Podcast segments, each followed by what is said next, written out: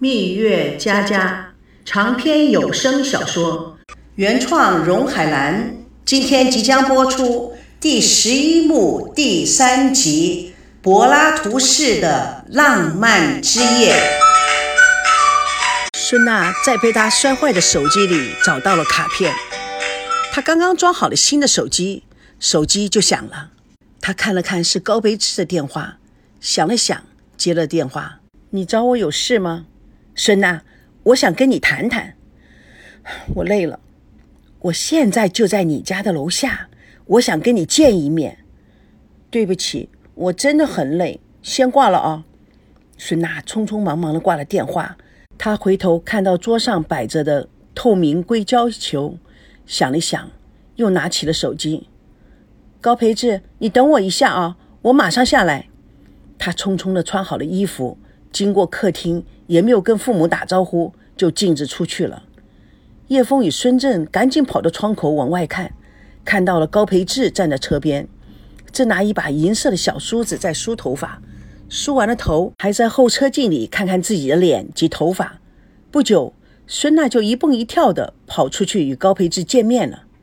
叶枫小声的说：“哎，是那个姓高的孩子，我看他没安好心眼儿。”哎。没安好心眼又怎么样啊？这小子啊不错，容易听话。哎，你胡说八道个什么劲儿啊？娜娜这么晚了还跑出去，没问题吧？会有什么问题？这个小子啊比赵熙鬼多了，我不信任他。哈哈，那你就不懂男人了。这个小子啊是识时务者为俊杰也，他敢对娜娜怎么样？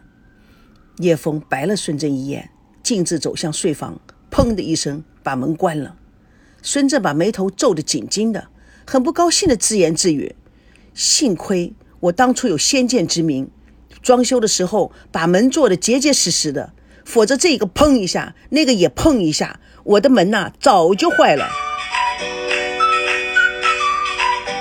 到楼下，看见高培志正依在车的旁边，看起来非常潇洒的等着他。孙娜用非常疲倦的口气说。这么晚了，你找我有什么事吗？高培志仔细的端详他，没什么，好久没见你了，想来看看你恢复的怎么样了。孙娜被高培志看得不好意思，躲开了他炙热的目光。早好了，哼，现在全世界好像只有你关心我了。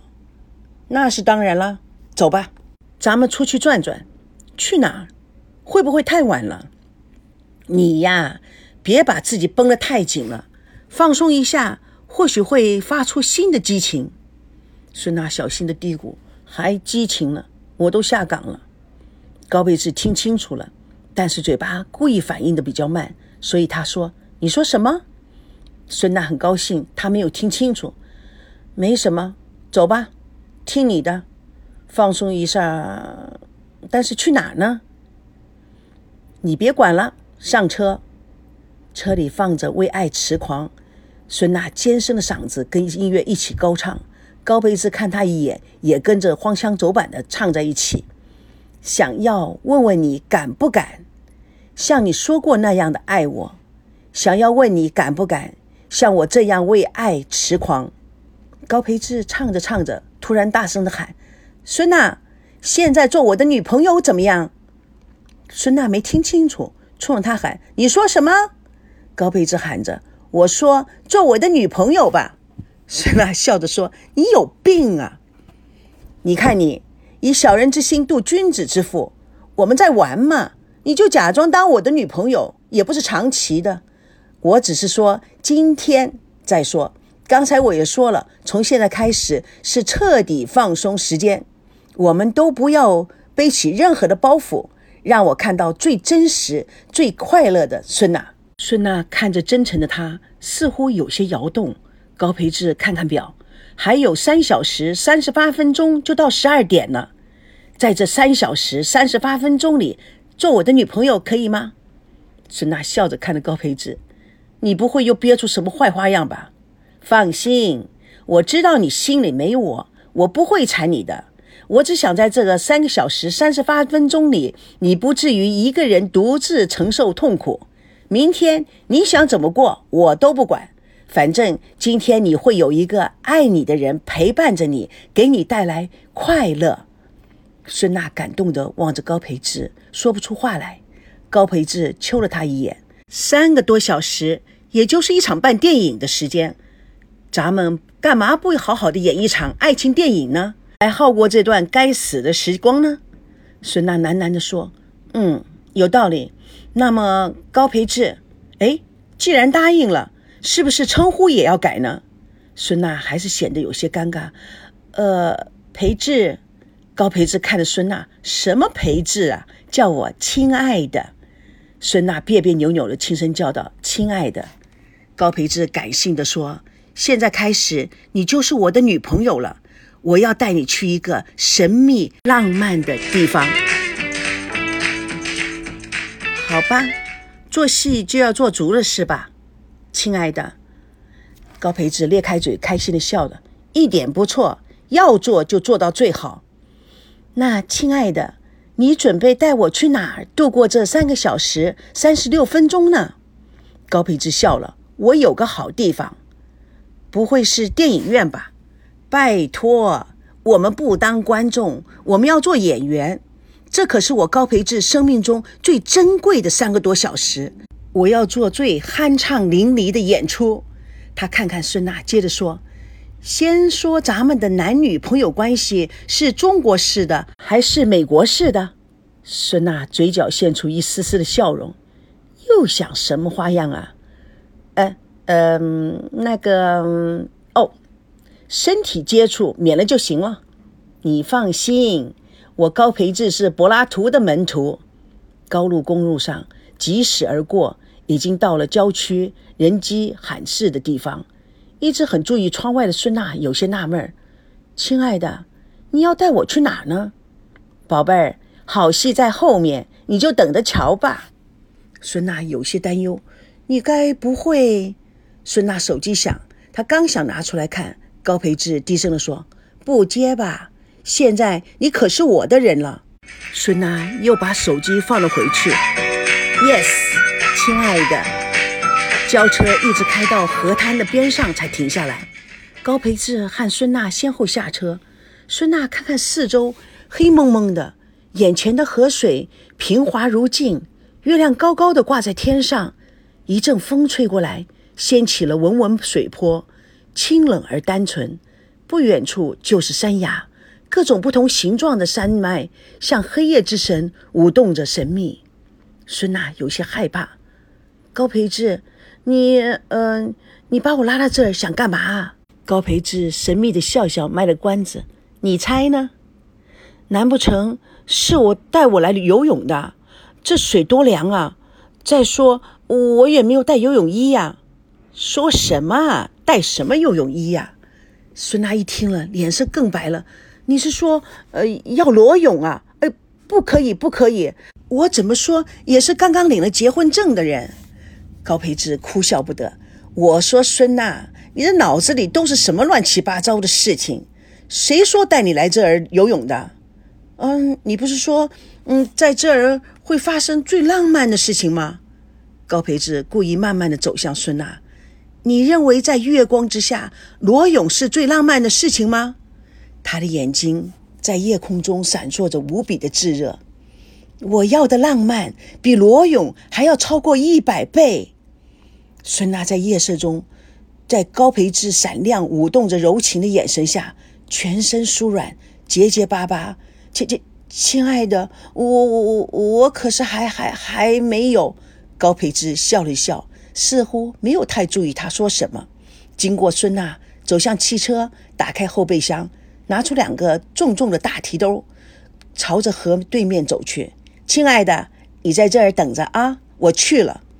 孙娜看看四周的漆黑，不觉害怕。呃呃，这高高高亲亲爱的哦，不不，亲爱的，你你你去哪儿？你可千万不要把我一个人丢在这儿啊！哼，你等着看好戏吧。孙娜害怕的声音都变了。哎，亲爱，高培志，你回来！高培志也不理他，朝着远处飞跑而去。过了一会儿，砰一声，一声巨响打破了寂静。在夜空中，一个红点急速上升，形成了一条细细的火线。哇！漆黑黑的夜空暂定出一朵硕大的烟花，七彩绚烂，美丽无比。砰！又是一声巨响，哇！又一颗巨大的礼花照亮了整片天空。孙娜抬头望着夜空，惊愕无比。接下来的礼花不再是单独绽放，而是此起彼伏，到最后的共同绽放，百花争艳，整个天地都被五彩斑斓的烟花填满了。美丽绝伦的七彩烟花，在河水的倒影衬映下，铺天盖地而来，使得星星和月亮都黯然失色。孙娜的脸也被礼花映红了，她又感动又兴奋地说：“哦，太美了！”燃放完礼花，高培志气喘吁吁的一直跑到孙娜的面前：“怎么样，好看吧？”孙娜感动的眼泪都流下来了，太浪漫了！原来你你早就准备好了。是啊，本来是打算在你家门口放的，但是不合法。不过在这里感觉是更棒，对不对？孙娜含着眼泪望着他，谢谢你，高培志，我今天真的好开心，好开心哦！真的？那怎么奖励我一下吧？孙娜毫不犹豫过去，紧紧的抱住了他。高培志有些受宠若惊，气喘不匀。呃，不是说不允许身体接触的吗？孙娜，你犯规了，不管，抱都抱过了。高培志紧紧地拥抱住孙娜，犯规了要接受惩罚。孙娜大方地说：“你说怎么罚，随便你。”高培志近在咫尺，望着孙娜的脸，罚单很简单，a kiss，亲一下，让我们这短暂的恋爱更加圆满，怎么样？可以吗？孙娜有些意外，却也没有拒绝，于是慢慢的闭上了眼睛，仰起了头。高培志迟迟地望着孙娜娇美的面容，紧张不已。他想吻她的双唇，突然又半途停住，最终只在孙娜的额前用嘴唇轻轻地触碰了一下。孙娜睁开了眼睛，望着高培志，微笑着说：“我以为，你以为什么？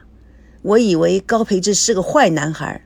我还想着，如果你敢越雷池一步，我就狠狠地羞你一顿呢。”高培志哈哈大笑起来，就凭你还狠狠地修理我，在这个荒郊野外的。孙娜瞪了高培志一眼，从衣兜里拿出一个小瓶罐，这可是袖珍版的防狼剂哦，我随身携带的秘密武器，老爸天天叮嘱着我带着呢。高培志做了一个可怕的表情，哇塞，怪不得人家都说最毒不过妇人心。孙娜。看高培志的窘相，噗嗤一声笑了出来。不过你是个好人，看来心里面不太纯净的那个人，原来是我啊！哼哼。高培志闻言，深情地看着孙娜。孙娜被看得不好意思，脸都红起来了。她转了转眼睛，打破尴尬的局面。呃呃，现在几点了？嗯，高培志看看表，十一点五十八分，该回家了。高培志叹了口气，两分钟以后我就开始失恋了。今天我真开心，这个晚上我会永远记住的。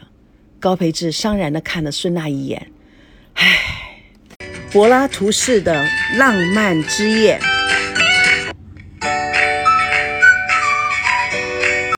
赵熙算准了孙娜与高培志半夜三更的出去，他非常的着急。就到孙娜家附近等着孙娜，没想到看到了一场难分难舍的镜头。反光镜中的赵熙一脸的痛苦。